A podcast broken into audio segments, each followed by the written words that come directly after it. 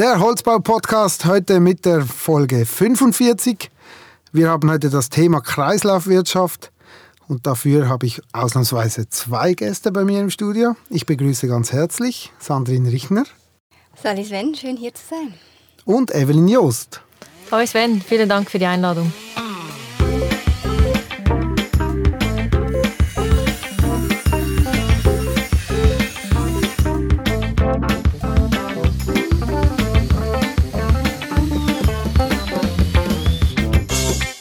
Sandrine, du arbeitest ja bei Uptown Basel. Erzähl uns einmal zuerst, wer seid ihr und was macht ihr? Gerne. Ähm, Uptown Basel ist ein Arealentwicklungsprojekt in Arlesheim. Das ist so Agglomeration Basel, etwa zehn Minuten außerhalb von der Stadt Basel.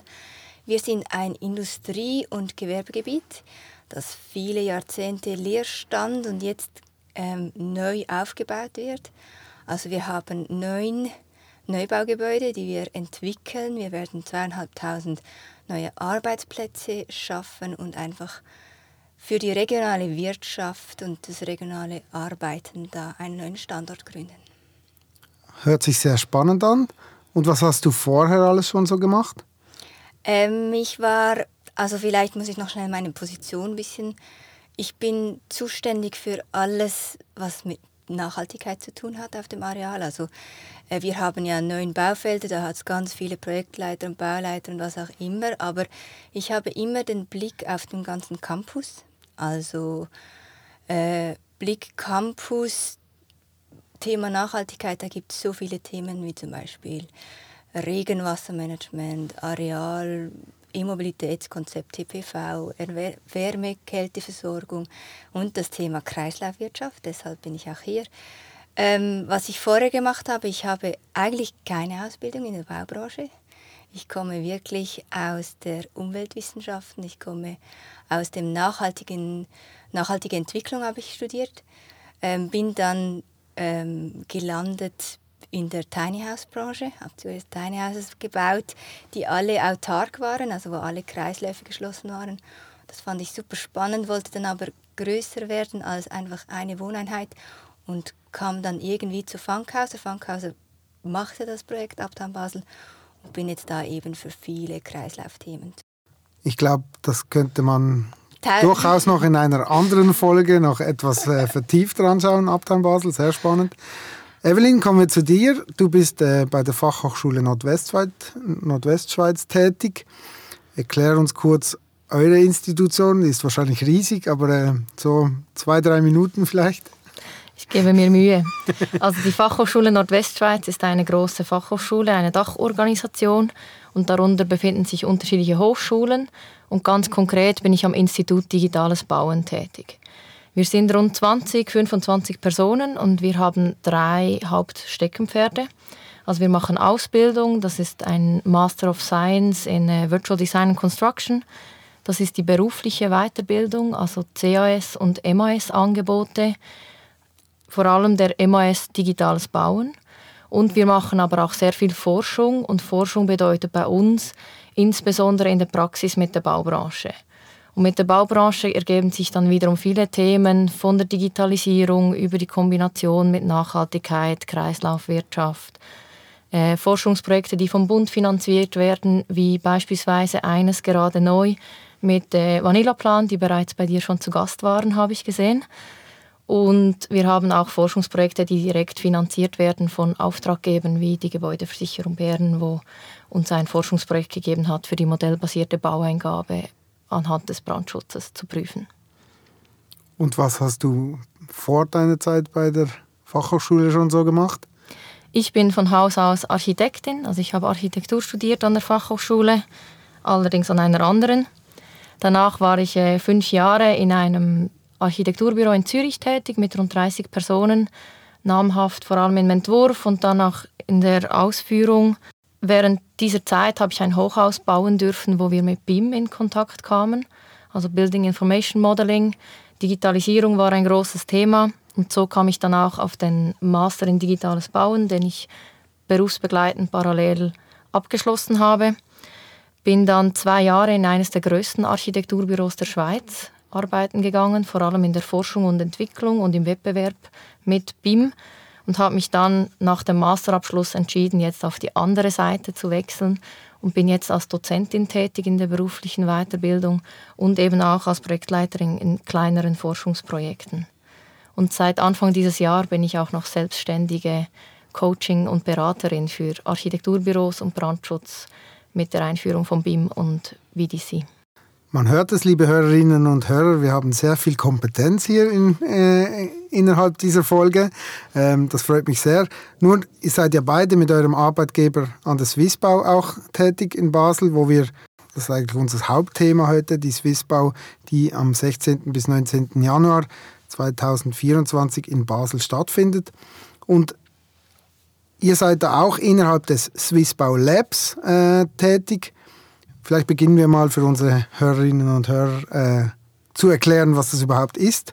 Evelyn, kannst du das übernehmen? Was, was, was ist das Swissbau Lab? Das Swissbau Lab ist ein Laboratorium, das ist die Abkürzung davon. Es ist so, an der Swissbau gibt es immer im Erdgeschoss den Fokus, wo große Institutionen und Vereine jeweils große Bühnen haben und Diskussionen machen. Und das Laboratorium ist so etwas wie eine Spielwiese. Also interessierte Unternehmungen können sich melden und dann an innovativen Projektideen oder auch Lösungen zusammenarbeiten. Also man kommt im Vorfeld der Swissbau bereits zusammen und erarbeitet vorgängig in Workshops kollaborativ Themen, die die Baubranche gerade interessieren, wie jetzt zum Beispiel die Kreislaufwirtschaft. Und dann vor Ort wird das Swissbau Lab sind einzelne Infopoints, wo sich die Firmen dann auch präsentieren dürfen und wir haben eine große Bühne, wo wir unsere erarbeiteten Ergebnisse zeigen dürfen und dann auch in Workshops mit den Besuchern und Besucherinnen ähm, erarbeiten dürfen und weiterführen dürfen. Genau, und dann haben wir noch die Standardmesse Swissbau, ähm, die eigentlich äh, das, das Haupt, das, äh, Haupt, den Hauptteil eigentlich äh, gibt. Und Ihr seid ja äh, bei diesen Kollaborationen, wo wir bei, im Swissbau, innerhalb des Swissbau Labs haben, äh, mit, mit verschiedenen, sind wir mit verschiedenen Themen, mit verschiedenen Firmen äh, eigentlich vor Ort. Und, und, und da haben wir, wie du es gesagt, gesagt hast, Themen vorbereitet, ähm, vorgängig in Workshops schon. Sandrine, ähm, ihr wart mit Uptown Basel eigentlich Themengeber innerhalb einer Kollaborationsgruppe. Äh, was habt ihr da für ein Thema gewählt und warum? Ich muss vielleicht schnell ausholen. Die Swissbau und Uptown Basel, das ist jetzt nicht ähm, the first match dieses Jahr. Also ich muss vielleicht sagen, wir waren ja 2020 ebenfalls schon an der Swissbau als Hauptpartner, auch vom Swissbau Lab. Und da war Uptown als Projekt, als Arealentwicklung eigentlich sozusagen ziemlich dominant, würde ich mal sagen. 2022 war dann, waren wir wieder an der Swissbau und da gab es ja schon drei Areale, die sie sozusagen zur Verfügung gestellt haben.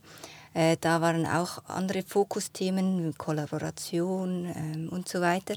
Und dieses Jahr haben wir uns, von, weil wir auch äh, das toll finden, wir, uns gefällt die Swissbau in dem Sinne, dass sehr viel Kollaboration besteht zwischen Firmen, die sonst eigentlich halt nicht einfach so miteinander arbeiten, ähm, haben wir einfach gesagt, wir möchten uns, uns fokussieren auf ein spezifisches Thema. Und das Thema Nachhaltigkeit ist bei uns halt extrem wichtig, rein von der DNA von Abtam Basel, weil ähm, Abtam Basel ist finanziert von einer Familie, nicht von irgendeiner großen Organisation. Es ist ein Family Office dahinter, die jetzt wirklich äh, also unser Investor Thomas Stellin sagt immer, ich mache das nicht für meine Kinder und meine Enkel, sondern für meine Urenkel. Und wenn wir ein Projekt bauen, das in 50 bis 100 Jahren noch gut sein muss, dann müssen wir jetzt einfach für die Zukunft schauen. Und deshalb ist Thema Nachhaltigkeit bei uns wichtig und Kreislaufwirtschaft gehört einfach, ist eines der zentralen Themen. Und deshalb haben wir gesagt, nochmal an die Swissbau, Fokusthema voll Nachhaltigkeit und ich liebe halt das Thema Kreislaufwirtschaft und deshalb haben wir das so reingebracht. Und welche Firmen sind jetzt schlussendlich in dieser Gruppe mit dabei? Also die Gruppe heißt ja Circular Journey. Wer ist da mhm. alles mit dabei? Also ich glaube, grundsätzlich kann man diese Gruppen ja wie selber wählen. Äh, bei uns haben sich interessiert, also TS3, Deshalb sind wir hier. Das war sehr Kann man toll. so sagen, ja. ja äh, wir haben die Post mit dabei. Die Post hat äh, auch Thema, also Sie haben zum Beispiel On-Time-Delivery, das sind Sachen, die Sie interessieren, was bei Reuse ja auch irgendwie spannend sein kann, muss. Die FNW ist bei uns dabei und äh, Circular Hub ähm, als schweizweite Kreislaufwirtschaftsexpertise in dem Sinne. Genau, und ihr habt ja eigentlich das Thema mit reingebracht. Evelyn, was hab, habt ihr dann alles erarbeitet? Ja, ganz viele Dinge. Du hast es erwähnt, unser Beitrag nennt sich The Circular Journey. Also wir haben uns dann inspiriert von diesem Projekt, das uns Uptown Basel gegeben hat, mit der Kreislaufwirtschaft befasst und uns vor allem auf das Thema Reuse fokussiert. Und zwar auf das Thema Reuse von ganzen Fassaden, aber auch von Bauteilen, von Materialien. Aber heute, wenn wir Reuse betreiben, sind es eher kleinere Dinge. Und wir möchten eigentlich inspiriert von dem Uptown-Projekt auch ganze Fassaden oder Metallgerüste in Reuse benutzen können. Und wir haben jetzt nicht fertige, eine fertige Lösung zu präsentieren. Es gibt auch Plattformen, die machen das schon. Man verwendet es einfach zu wenig heute. Und wir haben uns dafür entschieden, einen Prozess zu erarbeiten und uns die Frage zu stellen oder auch den Leuten zu helfen, die Frage zu beantworten, wo ist jetzt Reuse relevant? Also schon bereits in der Bestellung, man muss es in der Planung mit einbeziehen, man muss Qualitätssicherung machen der einzelnen Bauteile, die man wiederverwenden will, man muss sie lagern, also Thema Logistik, man muss sie auch matchen, also welches Bauteil kann man jetzt an einem neuen Ort verwenden. Wir haben da immer im Zusammenhang von einem Bauteil Tinder gesprochen, das war unser Aufhänger zwischendurch. Ähm, man muss sie eben lagern, Logistikthemen, man muss sie zurück wieder auf eine neue Baustelle bringen und diese Bauteile wieder verwenden und dann fängt diese Circular Journey wieder von vorne an. Und wir präsentieren diesen Prozess und werfen vor allem Fragen auf, die uns helfen sollen und natürlich auch den Besucher und Besucherinnen. Genau, also es wird vorgestellt und ja, was passiert dann mit dem Circular Journey? Sandrine? Wir hoffen, dass es so ein Denkanstoß ist, wieder mehr in diese Richtung zu gehen. Also ich denke, das ganze Thema Reuse ist nicht etwas super Neues. Also wenn man ehrlich ist, vor 100 Jahren hat man Materialien noch mehr wertgeschätzt und hat versucht, diese wieder einzubauen. Und heutzutage ist halt vielleicht einfacher, schneller, günstiger, günstiger etwas äh, einfach äh, genau custom-made zu produzieren und dann zu liefern. Und es ist teurer, weil halt die Arbeitskraft teuer ist, etwas zurückzubauen, wieder aufzuwerten, wieder einzubauen. Aber ich glaube, es ist halt schlussendlich eine Frage des Willens. Will man die Materialien als Wert sehen und sie wiederverwenden? Ich meine, es gibt ja auch sehr gute Recyclingprozesse. Es ist ja nicht so, dass alles, was jetzt zurückgebaut wird, landet äh, im Straßengraben. Es gibt ja sehr gute Prozesse, wie das wieder als Wertstoff zurückkommt. Aber es, zum Beispiel bei uns ein großes Thema ist Stahlträger. Und Stahlträger haben halt extrem viel graue Energie drin, wenn sie wieder eingeschmolzen werden. Und wenn man jetzt einen Stahlträger zurückbauen kann, den neu beschichten kann und wieder verwenden kann, hat man so viel Energie gespart und das wird halt heutzutage wie gar noch nicht einkalkuliert im Preis, was das für die Umwelt bringt. Und deshalb ist das halt ein Thema, das ein bisschen mehr Fokus braucht und deshalb so beleuchtet werden sollte. Evelyn, wie siehst du das Thema Reuse als Architektin?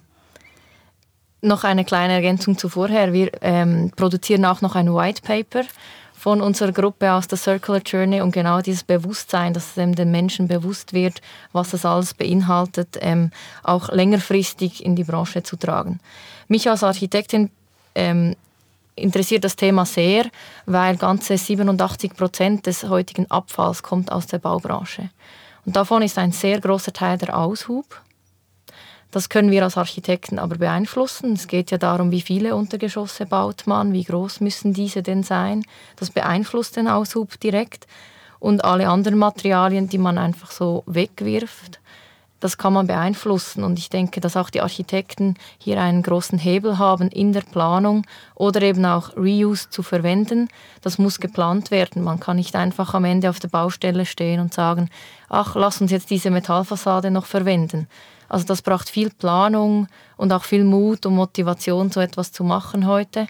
Und da können wir als Architekten unseren großen Beitrag dazu leisten. Kann aber schon auch einen großen Einfluss auf das Design oder auf den Entwurf haben, oder? Auf jeden Fall, ja. Also Deshalb muss, ja muss man mit es reinfließen auch, eigentlich ein Stück weit, oder? Genau, es muss mit einfließen. Also man muss es frühzeitig mitdenken und man kann es ja auch als Chance sehen. Also man kann das, was man Reuse macht, gerade wenn es große prägende Bauteile sind, ja als Chance für den Entwurf sehen und so den Entwurf auf dies abstimmen und anpassen. Also es ist nicht zwingend ein Zwang, sondern es kann auch eine Chance sein. Aber ich bin absolut mit dir einverstanden, dass beeinflusst die Architektur und natürlich auch den Entwurf maßgeblich und deshalb sollte man es eben nicht zu spät mit einbeziehen, weil dann sagt man, oh nein, jetzt möchten wir was ändern und jetzt ist vielleicht zu spät, sondern man muss wie von Anfang an im Entwurf so mitdenken und dieses Denken möchten wir gerne fördern. Also es ist eigentlich schon ein Umdenken, oder? Ja, und ich glaube eben hier möchte ich auch ergänzen, wenn man jetzt als Architekt oder als Planende diese Verantwortung sieht, auch, ich meine, wenn wir jetzt davon reden, dass unsere, unsere Gebäude sind die Materiallager in 50 Jahren, dann muss man das eben auch in 50 Jahren wieder zurückbauen können. Das heißt, so wie wir jetzt etwas bauen, muss dann wieder rückbaubar sein. Und das finde ich ein so riesiges, riesiges Potenzial. Eben, da sehe ich schon viel Verantwortung bei den Architekten und Planenden.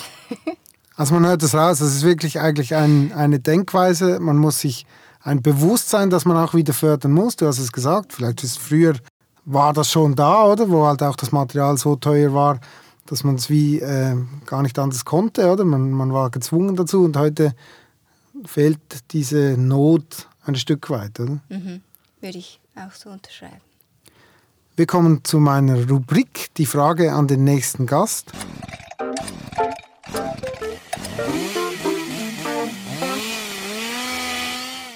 Die Frage vom letzten Gast, Jeremias Burch, die hören wir uns gleich mal an. Ähm, du hast mich vorhin gefragt, wie, wie der Stand von, von BIM sei auf dem Markt allgemein. Ähm, und mich würde Wunder nehmen aus eben anderen Perspektiven, ein bisschen anderen Themenbereichen, wo, wo auch ich den Fokus habe, äh, wie Sie mit BIM bei Ihren Tätigkeiten konfrontiert sind. Ja, vielleicht, Evelyn, kannst du uns die, die Frage beantworten? Sehr gerne. Also BIM, das ist ja eigentlich das digitale Bauwerksmodell. Damit bin ich täglich in meiner Arbeit konfrontiert einerseits als Dozentin in der Weiterbildung oder auch als selbstständige Coaching, wo wir den bewussten und vor allem zielgerichteten Umgang mit den digitalen Bauwerksmodellen vermitteln und auch Hilfestellungen leisten, damit wirklich ein Mehrwert entsteht und man nicht einfach BIM macht, damit es BIM gibt, sondern dass wir einen Mehrwert erarbeiten können. Und auch in der Forschung ist es ein sehr hilfreiches Werkzeug und beschäftigt mich derzeit intensiv für die Baueingabe, wo wir digitale Bauwerksmodelle nutzen möchten, vor allem jetzt im Brandschutz, später für alles. Und ich bin überzeugt, es ist ein unumgängliches Werkzeug, um genau diese Ziele der Nachhaltigkeit, des Reuse, der äh, Kreislaufwirtschaft zu erreichen, weil Reuse ist, wenn man diese Bauteile aufnehmen kann und im digitalen Bauwerksmodell abbilden kann, kann man es viel einfacher in den Entwurf mit einbeziehen und auch in die Planung und in die Logistik. Also in den ganzen Circular Journey kann man es viel einfacher einbeziehen und deshalb glaube ich, ist das digitale Bauwerksmodell unumgängliches Werkzeug für die Zukunft und unsere Nachhaltigkeitsthemen. Sehr gut. Die Frage an den nächsten Gast wäre dann an Markus Pfannkuch von der Firma Precious Wood, der äh, in der nächsten Folge bei mir sein wird.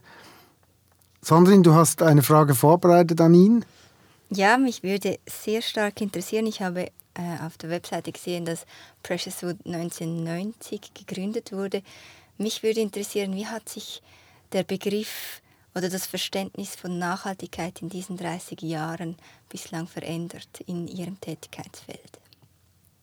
Vielen Dank. Die Frage nehme ich sehr gerne mit und werde sie dem Herrn Markus Pfannkuch ähm, stellen. Vielen Dank für Ihren Besuch bei uns im Studio. Ähm, das ist ja eigentlich ein kleiner Teaser für unser Thema Circular Journey, wie gesagt, wo ich ja selber mit TS3 auch mit dabei bin.